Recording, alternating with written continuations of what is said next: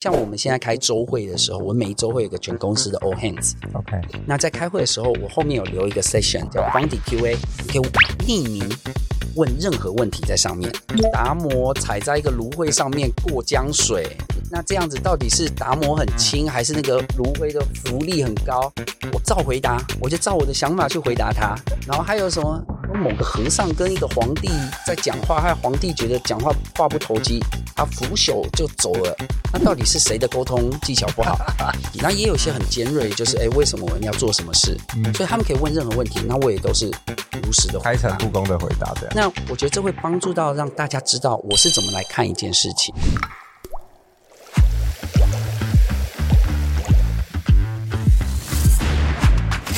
哈哈哈哈。准备好开始你的创业实验了吗？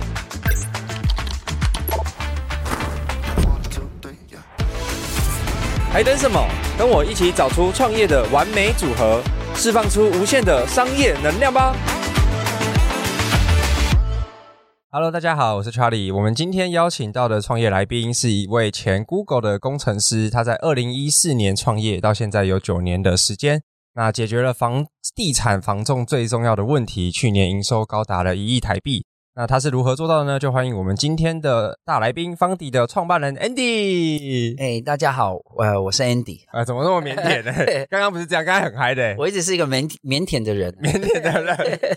OK，我觉得方迪这个题创业题目到底在做什么？可不可以先让 Andy 来跟我们分享一下？OK，没有问题。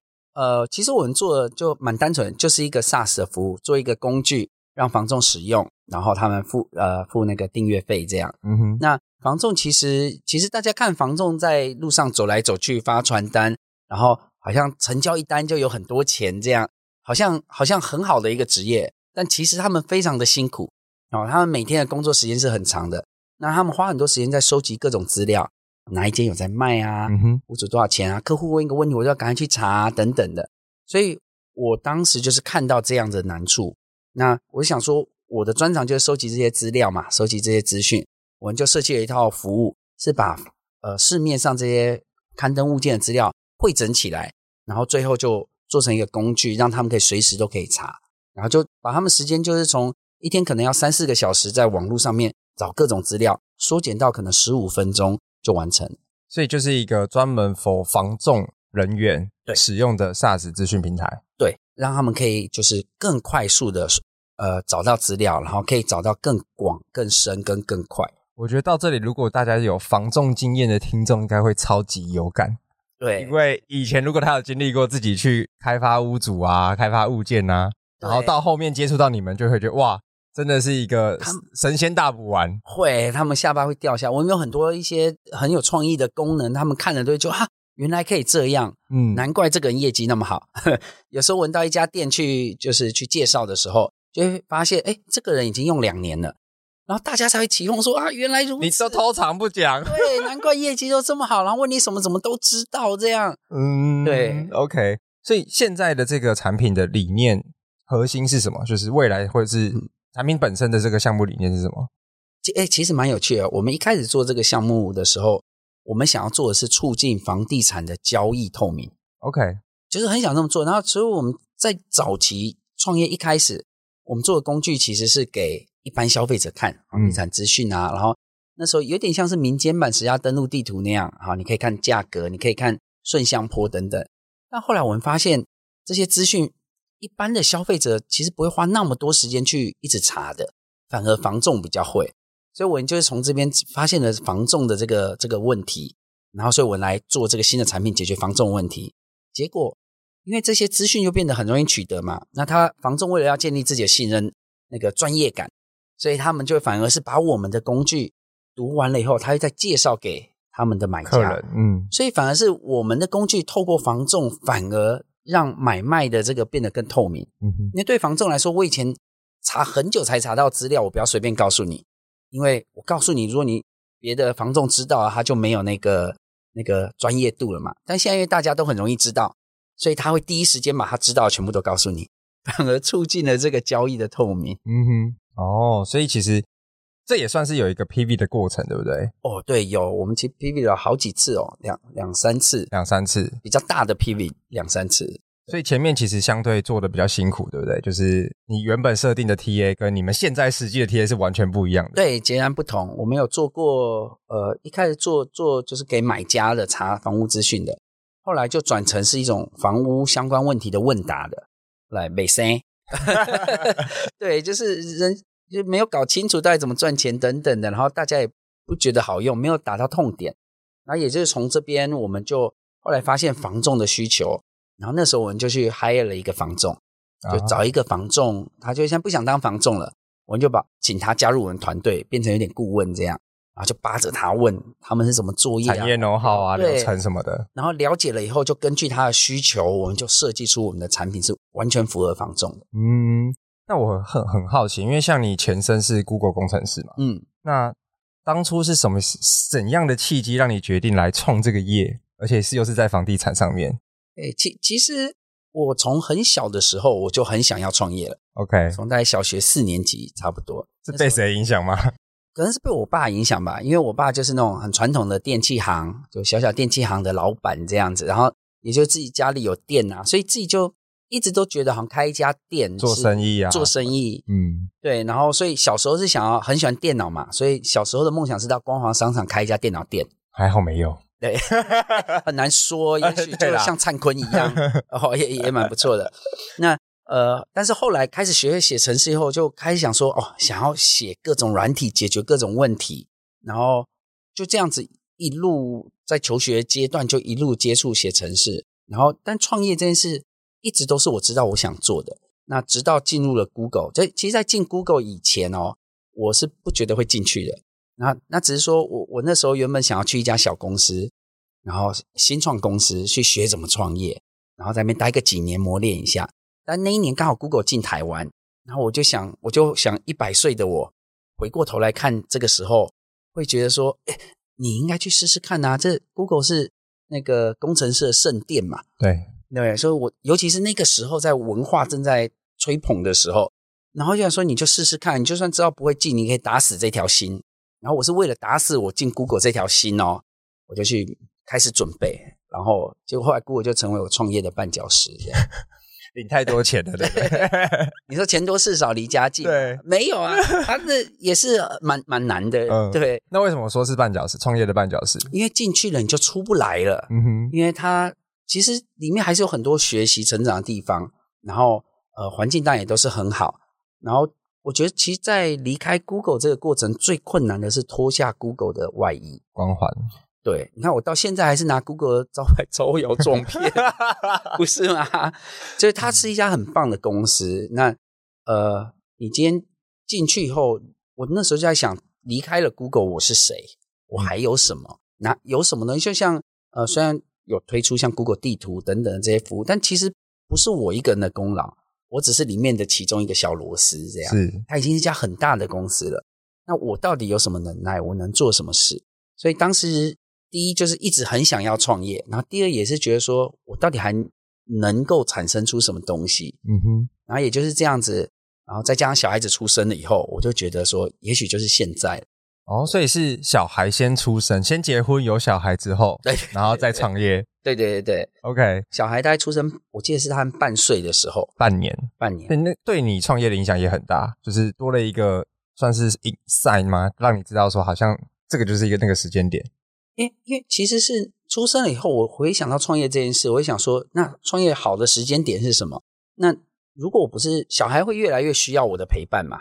婴儿的时候还好，只是劳力而已。但之后会越来越需要花心思，所以我在想说，要么是他刚出生的时候我开始创业，或者是我要十八岁以后再开始。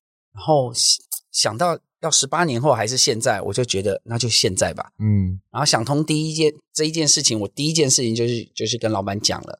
然后我离开 Google 的第一天，我就去剃了一个大光头，就是那种和尚有戒疤的那一种。嗯。然后还穿一件黄色衣服去，我不知道为什么那么刚好 这么相当。对，然后就是剃了光头，就觉得我重新开始，彻彻彻底的觉悟要来创业，变更生人。所以就那时候的决实际的决定点是小孩出生，再加上自己本身有一直都有创业的梦想。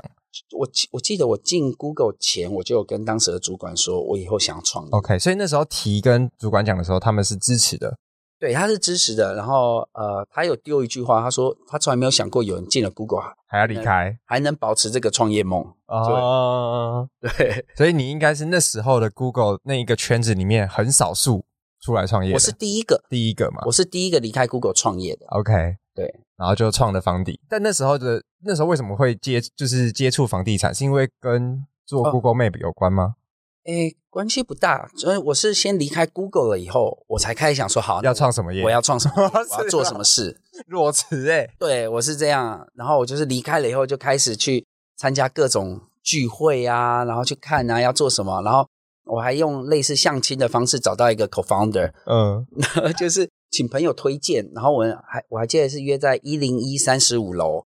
然后我还写 email 给他说：“哎、嗯，我会我穿什么颜色的衣服这样子。”然后我初次见面这样，在那边见面，然后就好。然后我还记得那时候每天跑去博朗咖啡，每天都吃他的那个简餐，所以我后来就不太去那里，对对，吃太省，吃太多。但那个 co-founder 是到现在还是没有。后来因为其实中间蛮难熬的，说实话。嗯、然后我们各自也有自己的家庭的因素，后来他就对别的东西比较有兴趣，所以我们就就有点。柴火这样子。那你那时候呃裸辞出来找题目，先找到了什么题目开始做？我曾经有加入过一个母婴团队，对，嗯、做大概一个月就觉得好像不太是我想要做的事情，是对，然后后来就离开，就想再找。然后其实我自己的热忱一直都是在处理资料、写程式，然后做出工具。我曾经做过十家登录的民间版，然后那时候在在社会上有引起一些话题，话题，我觉得哎呀，也许这里。有这个资料，我们可以来玩玩看。然后就是从那边开始做，然后就是做了以后就发现哦，有人就是一开始就没有什么 business model，嗯哼。然后做了以后，人家看了以后就说，然后嘞就没东西了。然后我们就从这边又开始转转到一个问答的工具，然后从里面就发现，哎，房仲很积极。然后想房仲到底什么？我对房地产一点都不熟，嗯，一点都没有兴趣。然后那时候想说，如果我们要做的话，我们得有一个。房仲的人来我们团队才对，然后又透过朋友又介绍了一个房仲进来，啊才知道哦，原来房仲是这么一回事啊。对，然后那时候是看，呃，其实房地产的资讯一直都是比较很不透明、比较慢的，嗯，所以它的呢技科技都比较慢的，因为比较传统产业嘛。对，所以我们在想说，我们进来以后应该大有可为，后来发现根本不是这么一回事 完全不是。对，但我觉得你很勇敢呢，就是。领着高薪，然后又有小家庭跟小孩啊，那时候薪水确实是不错，没错。然后竟然不是有一个原本就很想做的题目而出来创，而是直接裸辞完了之后才来找我可以做什么题目。对你，你比较会讲话，你讲我勇敢或者是愚蠢都都可以。对，但我我觉得是有一点计划啦，就第一是呃，先把钱都先稍微存好，呃，大概我接下来几年，我那时候设定是五年嘛。所以五年好，大概消耗多少钱？然后加上老婆可以养我，这 才是重点。老婆可以养我吃软饭，对。然后自己有一些存款，然后想说花五年的时间，如果不行的话，我就回 Google。嗯哼。然后那时候想说，如果我当时进得了 Google，这五年间我应该是越来越厉害才对啊。我应该是可以再回到我当时的那个地方吧？对。那 Google 那么强的公司应该都在。就算他不在，应该也有别的公司。嗯，所以我只要专注在这五年内让自己变得更厉害，我应该不怕没工作，是吧？嗯哼，大不了我就待在家带小孩，我老婆养。对，所以那时候做这个决定，老婆也是支持的。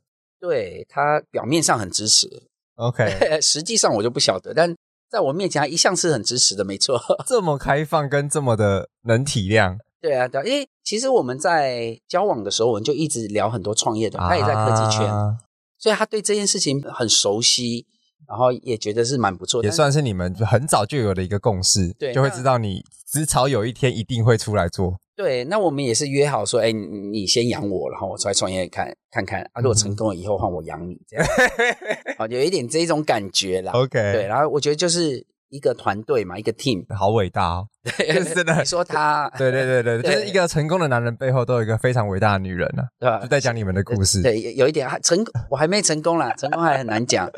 OK，因为每个人的定义可能不太一样啦。是对，但但我觉得其实，因为其实我们前面有稍微聊到嘛，就从方地到真的实现单月损益，其实熬了四年多，嗯，四五年有哦。那在在四年，你自己的心境或者是呃，比如说你当初呃是有先找钱吗？找人，还是说你怎么这样起步这个题目？我们一开始就随便做，就 是乱做，因为就是我跟另外一个人都是写程式，我们就是写程式而已，所以其实花费很低。嗯，然后一直到后来有一个，因为之前在做 Google 地图的时候有结善缘，所以后来他们做的很成功，然后就想也听到我在创业。他就是他们有一笔资金想要投我们，OK，对，所以他就就投了我们，就成立了公司。然后接下来我就说，那我应该要认真一点了啊。然后就是烧那笔钱烧到现在，我就募过一次，募过一次，然后就天使轮，哇，对，这算种子吧？就更早，呃，对对，有一点，嗯，因为那时候连商业模式都还没有，呃，他连他连我要做什么都不晓得，我都不晓得。我说你为什么投我？就相信你这个人，OK，很盲目。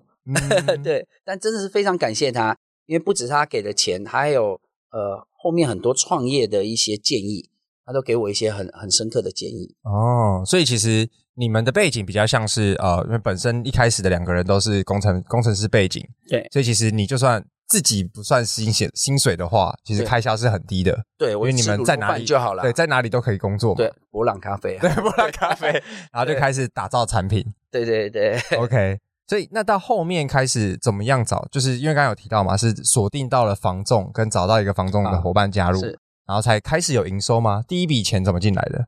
第一个从客户身上收到钱。哦、我们找客户是，我们就是因为那个房仲进来了以后，他大概花了一个多礼拜跟我们讲房仲怎么运作，我每天都在跟他磨。后来我们就懂啦，开发是需要时间的。对，那我们要开发，我们两个工程师开发的时候，他要干嘛呢？不晓得他要干嘛。后来我们就想了说。总要让他有点事做，我们就把那个台北市所有的房仲的店列出来，请他一家一家的去拜访跟推销我们的产品。然后他当时也是很给力，他就真的是一家一家去拜访，然后就给人家洗脸。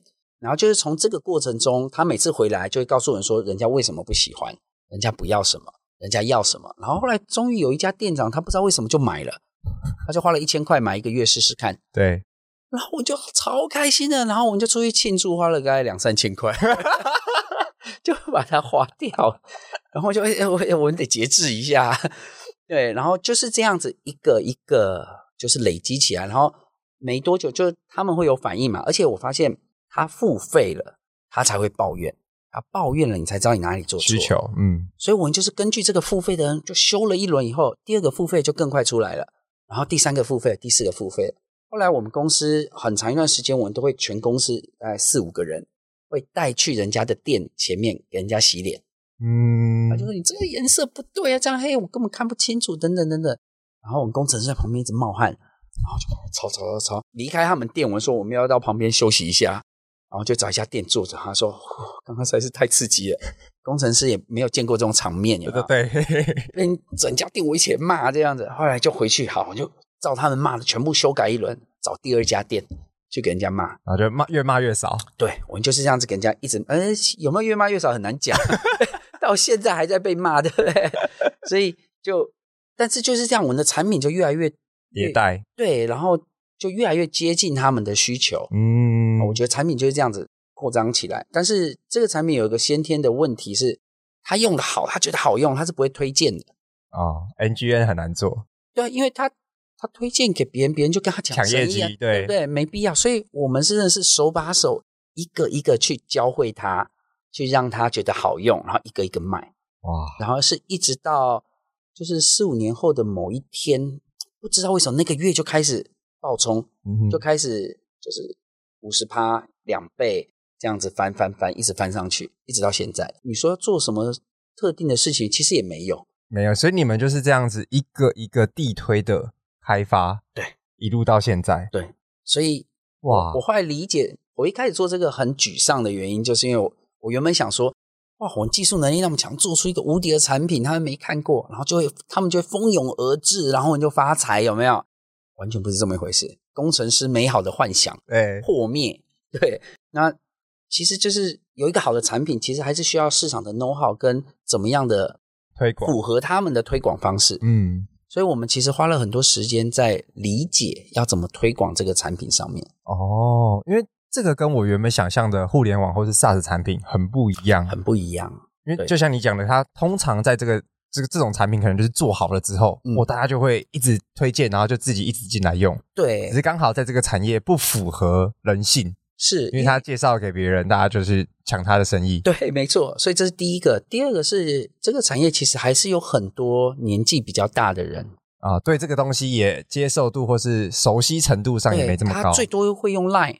脸书要怎么发文，可能都会有点困难。他手机的那个 email 像像我们当时遇到一个很大的问题是，我们原本要设计一个很好的登录，那就是 Facebook 登录或者是 Google 登录，他就不用再注册账号了。嗯，就遇到很大的问题，是因为大部分的人都没有 email，哦，或者他的 email 是他儿子女儿帮他设定的，所以他也没有从来没有在收 email，所以我们登录的方式用 email 这件事就整个不 work。嗯哼，这是我在做这件事情之前是想不到的。这个其实会超级沮丧，因为这个在比如说以 Google 或者软体科技来说，这个是一个日常，对对，每个人都必须要有的。单键登录不是很快吗？对，但是你要换到这种传统产业，大家是没有在用这些东西的。对，那，但我我其实我觉得这好玩的地方就在这边，所以对我来说，这并不是就是什么产业都不重要，重点是他们这群人有这些需求，然后他们这群人有他们的呃习惯，嗯，所以。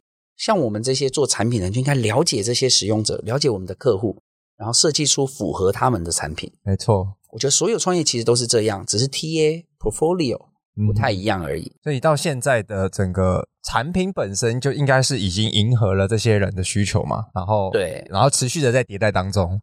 对啊，持续持续，而且我觉得我们就是可可能工程师的习惯吧，像我们其实不是不太是为了赚钱在做这些事，我们不断的在。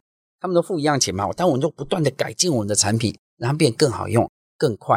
然后，所以我们这产业的人，他就有时候他们的习惯是这样：你开发新功能就要多收钱，嗯哼，才合理嘛。好，付这个钱是买这些功能，你有新功能，所以我有些客户会说：“哎，你们这样我们都不用再多付钱吗？”我说：“哎，不用啊，因为网络世界是这样嘛。”OK，网络世界是就是。功能就越来越强，但我们付一样的钱，嗯，所以会有这些碰撞，我觉得蛮有意思的，很很很善良诶。但呃，像前面熬的这四年多，就是刚才提到最冲击的，可能会是使用习惯的巨大差异。是，那还有什么很挫折，要让你有可能一度想放弃吗？还是说，其实你就是相信着未来的那个美好，就一路干到现在？我没有想放弃的时候，这就前四年，其实我觉得前四年反而是快乐的。OK。后面这五年的压力跟那个，真的是比较大，因为前四年没有赚钱嘛，nothing to lose，嗯哼，就是呃大不了失败，摸摸鼻子回去工作，就这样而已。然后我还记得在最后一年的时候，我那时候公司大概五个人吧，在年初我就跟他们说，就到今年了，各位，就是今年了，我们把钱花完，可能到年底就大家就就是当初那一笔就烧的差不多了。对，当初那笔烧的差，我自己的存款烧的差不多，okay. 就是几乎是定存最后一笔快要解了，解掉。嗯，然后我就说，就是到今年，然后，结果没想到就是在讲这句话的那一年年中左右，业绩就开始起来。啊，一开始我其实是很沮丧的，因为想说啊，因为你不晓得嗨到什么地方嘛。然后业绩起来，你就会觉得说，那我应该继续做下去吗？但好累哦，还是我就收起来算了。嗯。但是就是觉得也很不甘心，说那我们做做看，对，然后其他的那些伙伴也都同意嘛，我们就继续做，就做到今天了。那反而是到后来，现在就压力更大，因为会觉得说，像你看 Nokia、Motorola，嗯，这些大公司好像说倒就倒，发生什么事了？对，所以我现在心里面都会觉得，就是，哎，Foundry 是不是也也有这种危机，只是我没看到而已。哦，所以有这种莫名的危机，反而更战战兢兢，很战战兢兢，因为现在。员工数也比较多嘛，有很多人要照顾，对，责任变更大了。对啊，有 everything to lose，嗯，现在不一样。OK，对，我觉得四十人会是一个呃崭新的阶段。嗯。我觉得到四十人以上之后，就是准备要新贵了。呃，有吗？是，现在差不多吧，三三亿啊！你现在一亿差一亿离三亿也，对，还还不晓得哎，我也不晓得上市是不是一个好的好的哦，还没有想过吗？还是我觉得我们公司还有一个就是。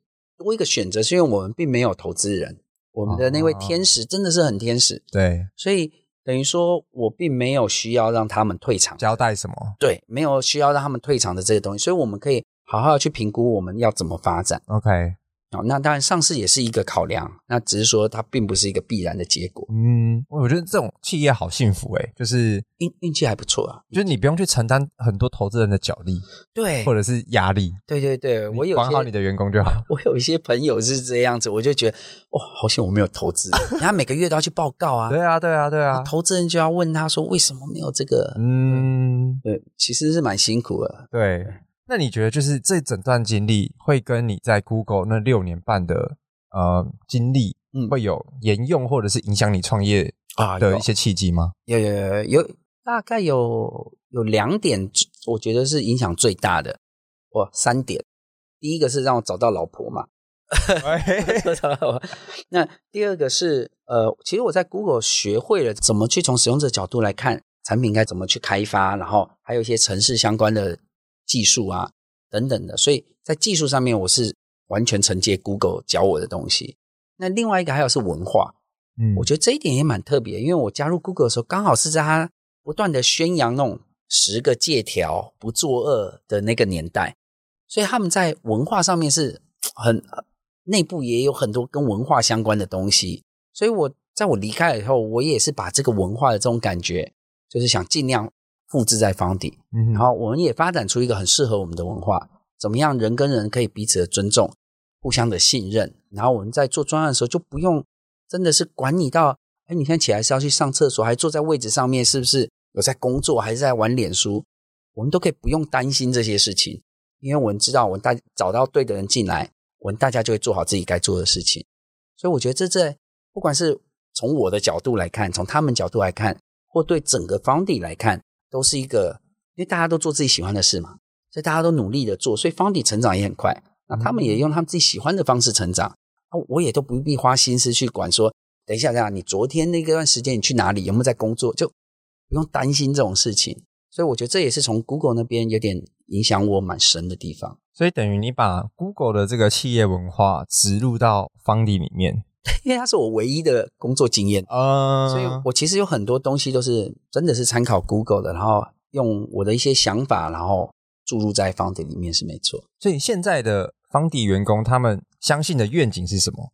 还是说你因为你刚刚有提到嘛，都是让他们做他们想做的事情，嗯，那是基于什么样子的水平？还是说基于什么样的认知？他们有知道说他们要努力的目标是是在哪边？我我觉得这里可也许也许也许也可以分成两个方面来看，嗯，一个是我们公司到底要开发哪些产品，做哪些功能，那这些比较简单，这些就是只要跟他们说。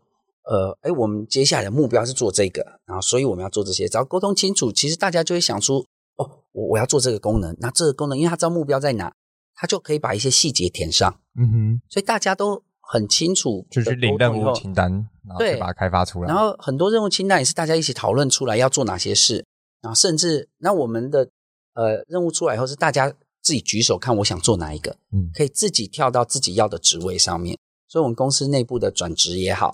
或者是像工程师，前端、后端、中端、上端、下端，他都可以自己去选择。OK，好，那我们当然有一些让大家可以运作的方式去做这件事。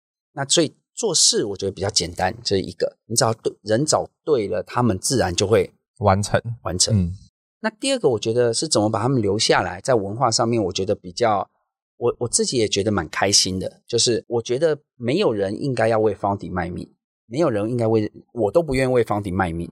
我觉得每一个人应该过好自己的人生，让自己的人生精彩。那 Foundry 这是什么是 Foundry？是大家加起来就叫 Foundry 嘛？那我想做的是创造一个好的舞台。难道每我要设想每一个人在 Foundry 待二十年吗？还是三十年？我觉得这个这个承诺有点太大，要求人家不行，你一定要跟我待三十年。所以我，我都跟他们说，你就是我只希望你们觉得可以再待三年，然后每天都这么想。就可以了。OK，每天我都可以，都希望 Foundry 是可以让你觉得可以再待三年的地方。那我希望 Foundry 是一个可以创造出一个舞台，让每一个人来这里，让 Foundry 利用 Foundry 的资源，可以帮助你成长，让你的人生更精彩。然后在这个环境，也许三年后你觉得还有可以利用的地方，你就继续留着。哦，比较是一种这种状态。那我希望每一个人从 Foundry 离开的时候，都可以很骄傲的说。Foundry 出来的，然后大家都会觉得说，哎，这是一个人才，嗯，然后同时 Foundry 又够好到大家会想要留下来，不想离开，嗯，啊，所以我觉得这理想啦，对这个企业文化很难养成。但是我觉得现在对你来说，其实你已经把它变成这个样子了。所以你是在招募上有下了很多功夫，嗯，还是说呃，就做哪些事情在招募上？呃，第一招募招募的时候，我其实蛮注重那个热情这个部分。OK，他现在在做的这个工作，他到底想不想要？他有没有注重自己的成长？所以我们公司的员工都有点近乎近乎病态的追求自己的成长。OK，这这这压力很大，所以大家有时候跟我 one on one 的时候，最常讲的就是说，哎，他觉得怎么大家都变得好厉害，他觉得自己好像要落单掉了。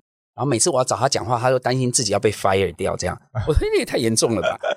然后后来我就想说，找出害群之马是谁嘛，我就每个都找来问一问，然后每个人都一样的感觉。然后有些人就是互看对方，觉得对方很厉害，觉得自己要再强一点。嗯哼。然后这个人就开始每个月都会分享一些技术东西，另外一个人就觉得我是不是也应该这么做？然后就会开始又分享，然后第三个又会看到，所以大家还有好几个读书会之类的东西，所以我觉得大家就是在这里就很享受这个成长。那我也都是找这种成长的人进来，嗯哼，好，所以第一个是成长，那还有一个是我发现人变多了，我有些想法、一些理念，有些人我跟一个月搞不好真的只有讲几句话而已，所以我觉得在这些沟通不清楚的时候，认知文化比较难传承。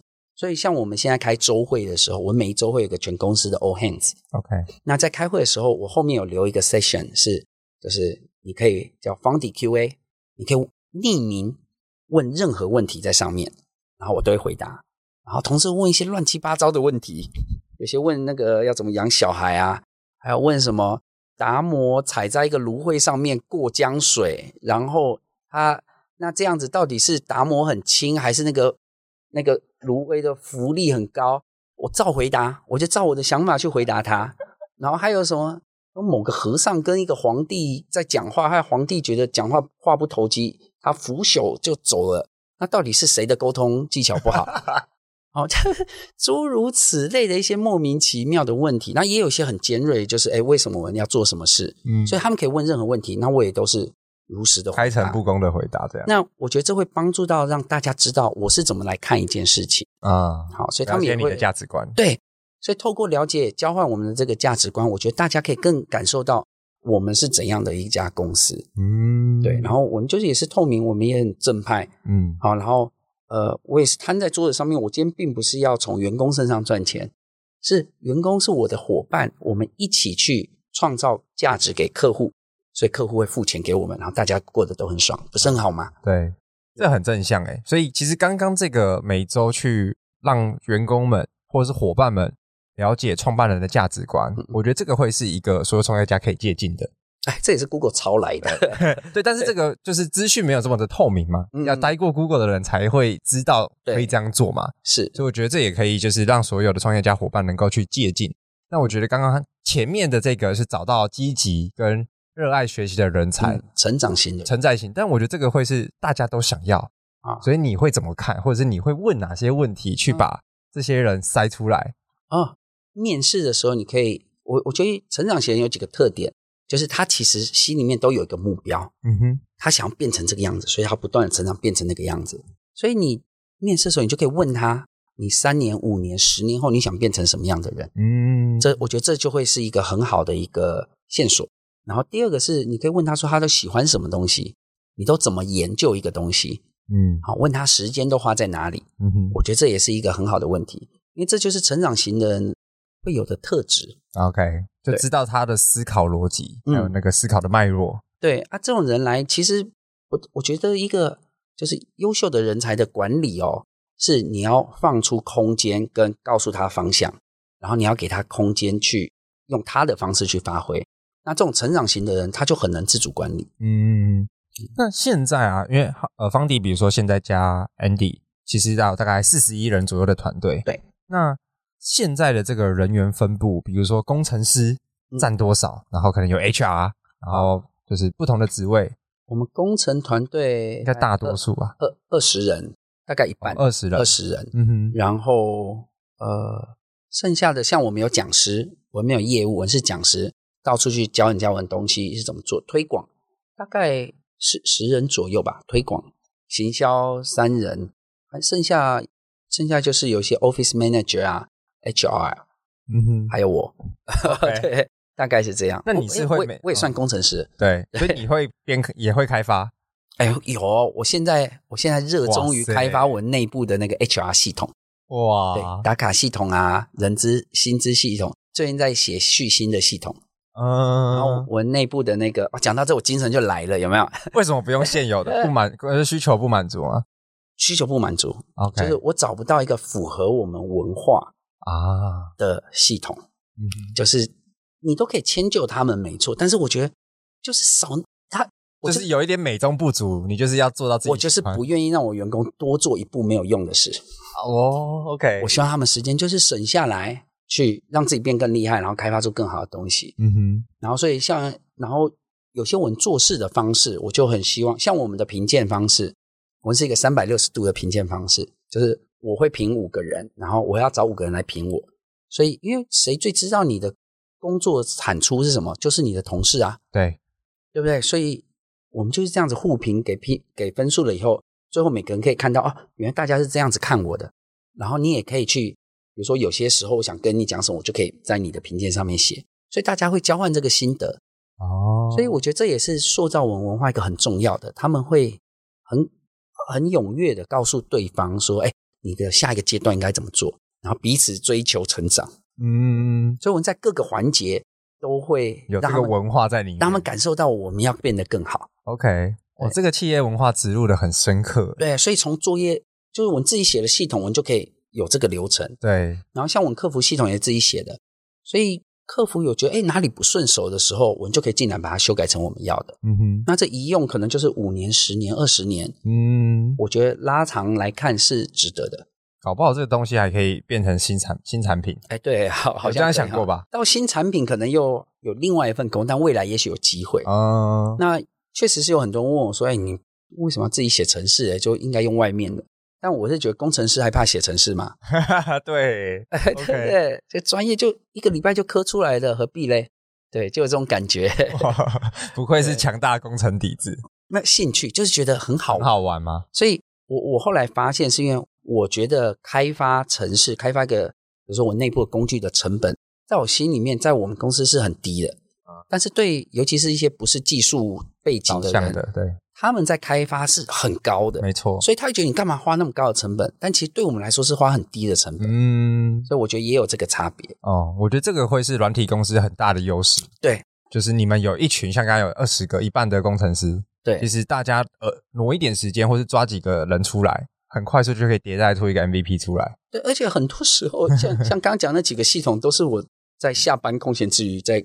顾完小孩子上床睡觉，花一两个小时就写一点写一点，然后一个礼拜就就刻出来，就刻出来，就可以开始用。因为我们很喜欢写程式，嗯、所以在这上面就没有那么高的成本。懂，就是做自己喜欢的事情。对，很好。所以反而就是回到你刚才讲到的，就是后面这可能赚钱之后，开始单月损益之后的这五年，你可能要做更多管理，做更多其他创业要面对的事情。对，反而会更痛苦。与其说痛苦，不如说不熟悉吧。啊，对。那因为自己的个性也。我觉得创业家都有这个个性，就是很想要解决问题。对，所以这些问题出来的时候，反而是会想要解决，但不会，所以就去学，嗯，然后把它解决，然后看到下一个问题再解决。所以我们同事都知道，我们同事就没事，我去找他，就是我又看到一件事情，我说，哎，这个也可以改成什么样子啊？什么事情我都要掺一脚这样子。哦，所以也算是很，所以这四十个人是你都每呃固定会 one on one 吗？还是你其实只会跟特定你的主管们？呃，主要是主管们会有固定的 one on one，剩下的我是请他们一季跟我约一次。但我有发现有些人没有，哎，找到。但是我有时候经过的时候，我发现这个我很久没跟他讲话了，对，我就会看他现在好没事，我就把他抓进来，会这个样子。对，所以你还是会自己啊、呃、去了解到每一个伙伴的员或是员工的状态。对我，我也所以你会觉得做这件事情是重要的吗？还是说我要花这个时间去沟通？其实我也觉得。呃，CEO 就两件事情嘛，定定目标跟计划。对，第一件事，第二件事情就是把人搞对。嗯哼，那如果计划定好了，在执行阶段，我就剩下跟人聊天了，对吧？那你还自己下去写程式哎、呃？那有时候我就耶，抓到一个时间写程，我超兴，很开心这样。对，其其实还是嗯，对，OK。所以那后面这五年呢、啊，就是我觉得前面就是有熬过了一个比较呃，就。顶多就是收掉的这个过程嘛。那这五年成长，我觉得也算是非常快速嘛。嗯、那你自己有没有觉得在这五年，呃，一个是做对了哪些事情，还是其实就像你前面讲的，你也不知道为什么突然就量就起来？其实我觉得有一件关键的事情是我们做对，而且，但它并不是说做对这一件事情然后我们就起来，而是我们持续的在呃看使用者的痛点是什么，然后我们做出来以后，我们会去看使用者到底用的好不好，哪里不好，我们要再改进。就是整家公司就是不断的要学习成长，然后我们的产品就是不断的成长。哎，我有能不能让这个华数点的步骤少一步？那如果可以，我们就会不计代价想办法做到这件事。嗯，我们希望我们推出来的产品都是很自豪的说，这是最优化，我们专家做出来的，就是是业界顶尖的。对，好，所以我大家都有这种想想法，想要做出一个最好的东西，所以不断的，我们各个部门都是啊，讲师每个礼拜三都要对口稿。就是哎，我上他们讲讲课的每一份报告都要打出来，然后大家要分享，然后就会说，哎，你这样讲不错，我记录下，我下次也要这么讲。嗯哼。然后我们的客服也是啊，每个礼拜要呃他们的那个客服的记录会调出来看，然后说，哎，你这段讲的不错，未来我们可以怎么讲？啊，这段讲的我觉得下次应该怎么讲更好？我们一直到现在每个礼拜都还在做这件事，就是持续的在优化跟迭代你们所有的流程，对，所有的 SOP，然后最后都还是要回过头去看使用者。我们做这件事，到底是不是他真的喜欢的，而不是说他抱怨我们修，然后我们就下一件事，不是。希望我们回去问他说，这样子可不可以？然后就让每个人的满意度越来越高。对，所以其实方地的留存率应该超高，哦，超高。对，留存就九成五以上，九成五以上。对，我会离开的绝大部分都是因为他不做房仲啊。然后，所以这是为什么我没有办法很确定的说大概是多少？对，那。但是留下来转的人当然也是有，但是极少数，极少数。嗯哼，因为其实也没有理由要转。OK，那你觉得在这后五年成长的过程，对你来说有没有最痛苦的事情，或是影响最大、最难熬？痛苦倒是有有许多焦虑的事情啊，嗯、比如说我们最近竞争对手也变多，大家看说，哎，好像做不错啊，就想要做。竞争类似的就会觉得有点担心。OK，那但经过几轮也以后，就觉得啊，好像也不用那么担心，因为我们产品本身够强。因因为我们我们真的很努力，一群人那么努力的在做这件事，嗯、不是随便一个公司凑个多少人，然后做一个产品就可以把我们打败的。那你看，我们地推了那么久，我们这个产业也需要这个样子。对，所以他需要有很长的耐心，跟很专注的做出好产品才有办法。因为我们要解决使用者的问题，尤其是这些。他用你的工具没办法解决，做到他的业绩，他就不会用了。对，所以是很现实的一件事啊！一旦你可以解决他问题，他也没有理由换了。好，所以我们就有个先来者的优势啊。对，但是在人在成长的这个过程中，我们以前一张桌子，我们所有的部门五个人就坐在那边开会，对，大家都知道公司要发生什么事。现在变四十个人的时候，就有点困难了。就管理上的困难，有时候他们会说：“哎，都都不晓得公司的发展怎么样。”我觉得在这沟通上会遇到挑战是没错。那我们就有各种，包括刚刚讲的方底 QA 的方式，让大家都知道公司怎么前进。然后我每一季都会再拉回来说，我们接下来的一年、两年、三年的计划，然后拉回来以后看我接下来一季、两季、三季的计划。嗯，所以会做这样子，让大家尽量保持在这个 track 目标上。对，哦，这个真的要亲力亲为，而且。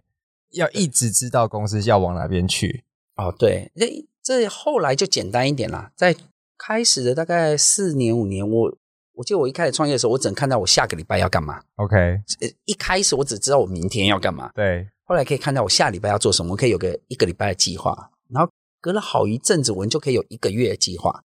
我每个月都 brainstorm 来想下个月要干嘛。嗯哼，然后慢慢的我们可以做到一季一季。那像现在哦，现在我已经可以看到接下来我们两年三年。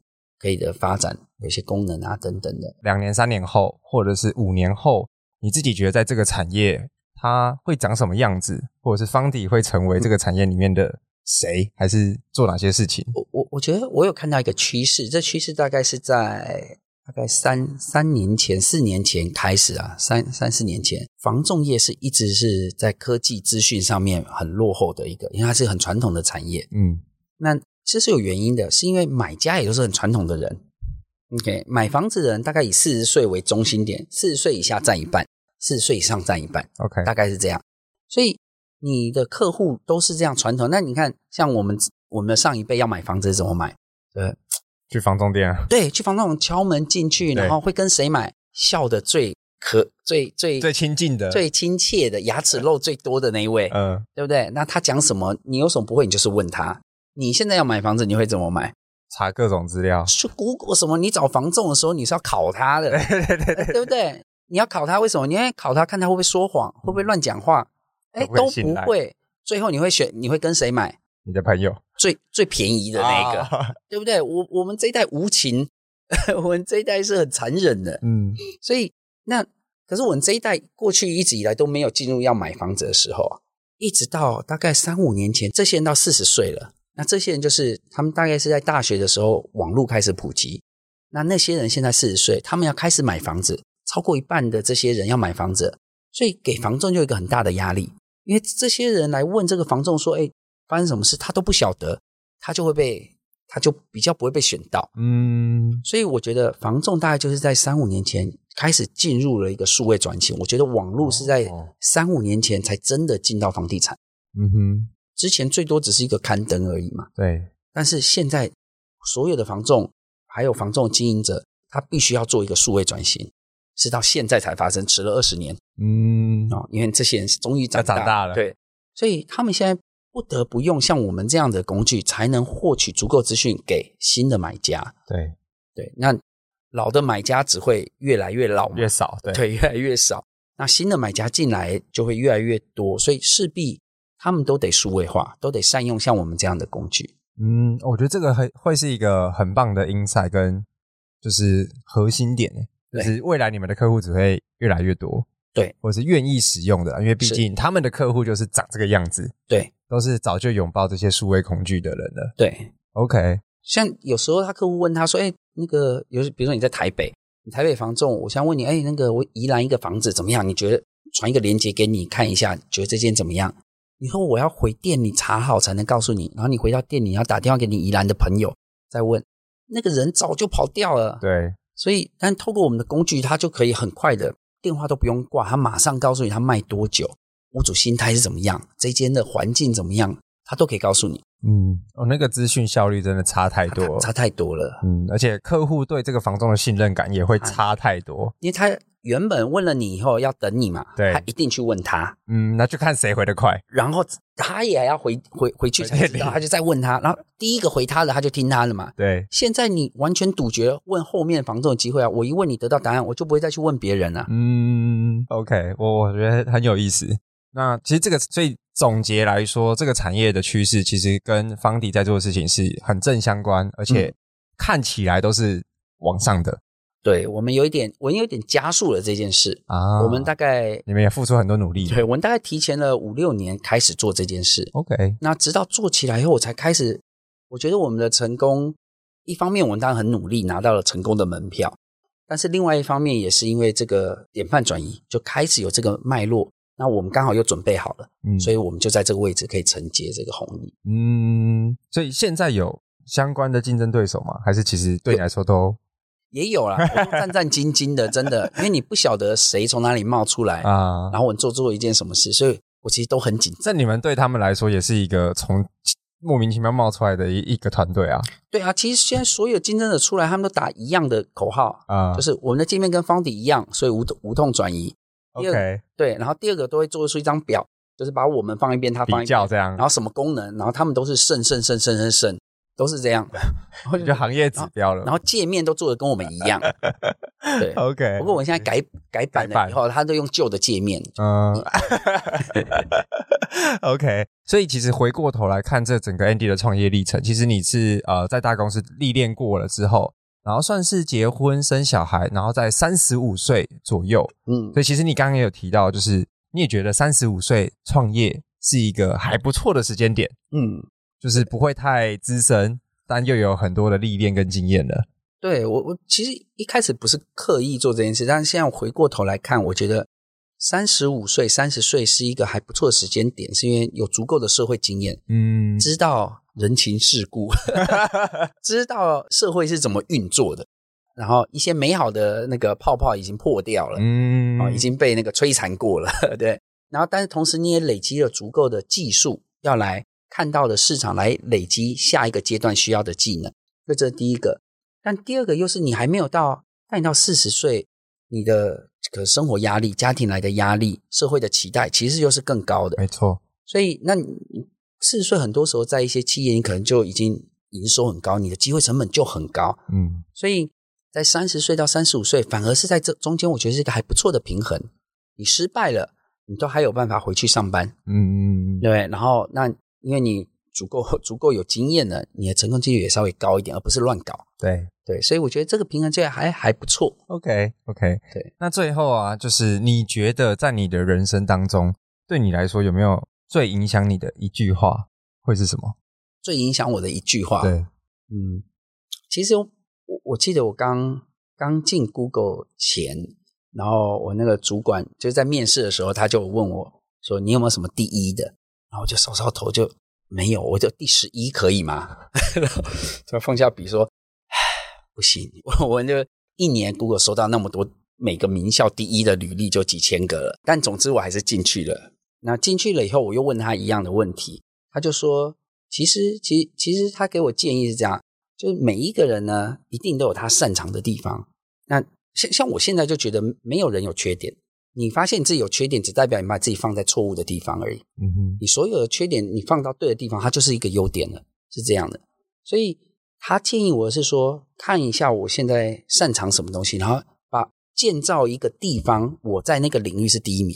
所以，也许我在这个排行榜不是第一名，但是我就把排行榜改掉，改成我是第一名的条件就可以了。嗯。所以，就是说要找出一个自己的框框，找出这个自己的世界，把自己变第一。所以，我觉得这对我的影响是蛮大的，因为我就在评估我自己擅长的是什么，我们 Foundry 擅长的是什么。所以，我现在就不断的在创造一个市场，让 Foundry 成为这个产业第一的。然后也一样，在我自己个人的领域里面，我怎么创造一个市场？我在这个领域，我可以拿出来变成一个 Go To Person。嗯，啊，所以我觉得这个还蛮时不时我都会想到这个这句话，然后就改变我现在要做的事情的决策。这样，它其实就是一个细分市场的概念。对啊，就是、你就把分到你变第一名为止，要么 做第一，要么做唯一啊。对对，要么做第一。要么分把市场再细分，再细，直到你变第一。嗯，对啊。那我觉得今天就是真的也非常开心，可以跟 Andy 聊这一段创业历程。我觉得他最特别的就是他裸辞完了之后才去找创业题目啊。对对。虽然从小有创业的想法，但是没有想清楚要做什么。对，这个真的是很少见的创业家，但是可以感受到你对创业是充满热情的。可能是我做事也是这样，充满热情。然后像我进 Google 也是这样。嗯，我当时之前有在另外一家公司做很短暂的时间，然后我说我要离开，然后我要去 Google。他说：“那好，你去 Google，那我就不拦你。”然后说：“你什么时候 on board？” 我说：“我还没有开始面试，我履历都还没递，我要先离职，我才开始写履历这样子。哦，然后做事就是，就代表你做事是很专注的。对，我没有办法，嗯，因为我常常会想，我一百岁的时候回过头来看，我会不会后悔？没做一些事，啊，所以如果我不专注的话，我觉得我会后悔说，诶，我当时为什么不尽全力？嗯，我会觉得，其实我尽全力，我人生可能就改变了。可是我尽全力失败了，我就我还能怎么办？嗯哼，就是那我得做别的事啊，所以我就不留遗憾。所以我。常常做这种疯狂的举动就是这样来。对，但我觉得这个就是创业家会有的特质啊，就是要够疯狂，是，然后够敢、够敢抽、够有感。对，对对，就是你，所以你不会去预期未来会变成什么样子，因为你遇到问题就是去解决它，嗯，然后想办法创造属于你自己的世界。对，是对啊，所以我觉得今天真的非常开心，可以邀请到 Foundry 的创办人 Andy 来跟我们分享他的创业故事。那我们就下期节目见喽，大家拜拜，谢谢，拜拜。